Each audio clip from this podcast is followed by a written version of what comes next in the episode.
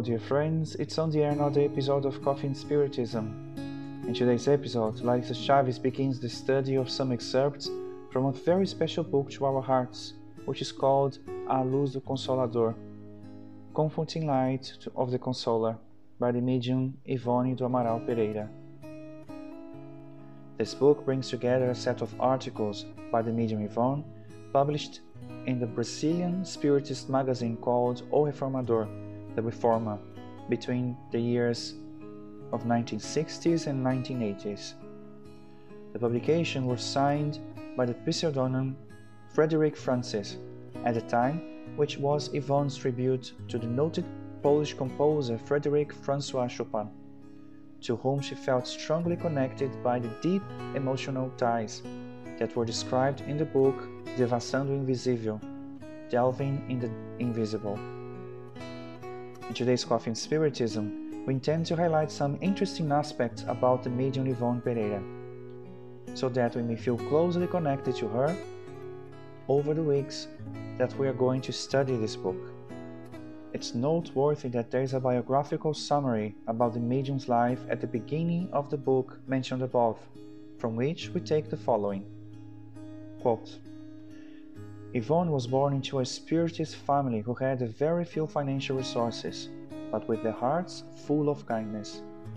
She says in her book that she was raised with a lot of modesty and poverty, knowing difficulties of all kinds, something that benefited her a lot, because very early on she turned away from the vanities of the world and learned to conform to the humble so- social condition in which she found herself, as she understood the needs of others.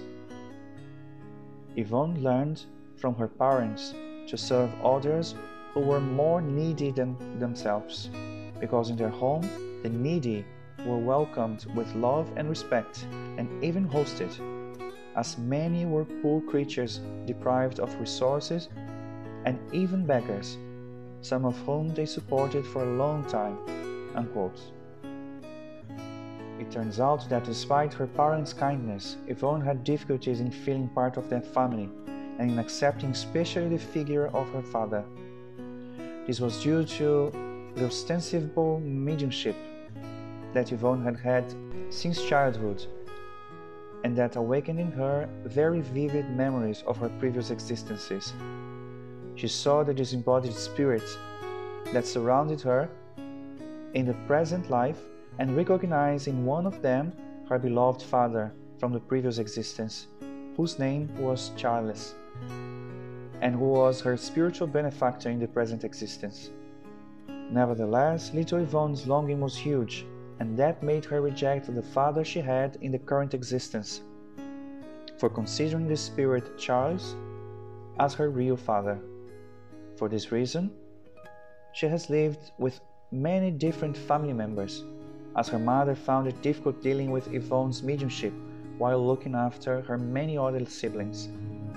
Yvonne studied until primary school but at the expenses of many trials, as there were few schools at the time and great challenges. However, Yvonne was always fond of literature. From an early age, she used to write in such a quick way that later on she thought it could only be due to mediumistic writing. Yvonne mentioned in her book that she has also learned some piano lessons from an excellent teacher but she was not able to continue with the study due to some invincible difficulties, which forced her to renounce this ideal. That was her trial, to always renounce, and that also included renouncing the desire to study. Yvonne's father put into her hand a copy of the books The Gospel According to Spiritism and The Spirit's Book by Allan Kardec when she turned 12. She mentioned that those two books accompanied her throughout life without ever getting tired of reading them. These were her favorite books from the entire Spiritist biography, without leaving out the Medium's book.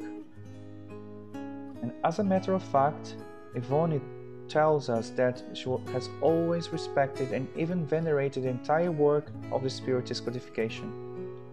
Yvonne examples enriches us with reflections not only through her mediumship, but also through her life, which was full of testimonies. She has learned how to overcome the adversities of mistakes, she has made in previous incarnations through selfless service and humility in the face of life's misfortune. We are going to continue the reflections on the life of the medium Yvonne Pereira in our next episodes. So, until the next episode of Coffee and Spiritism, guys.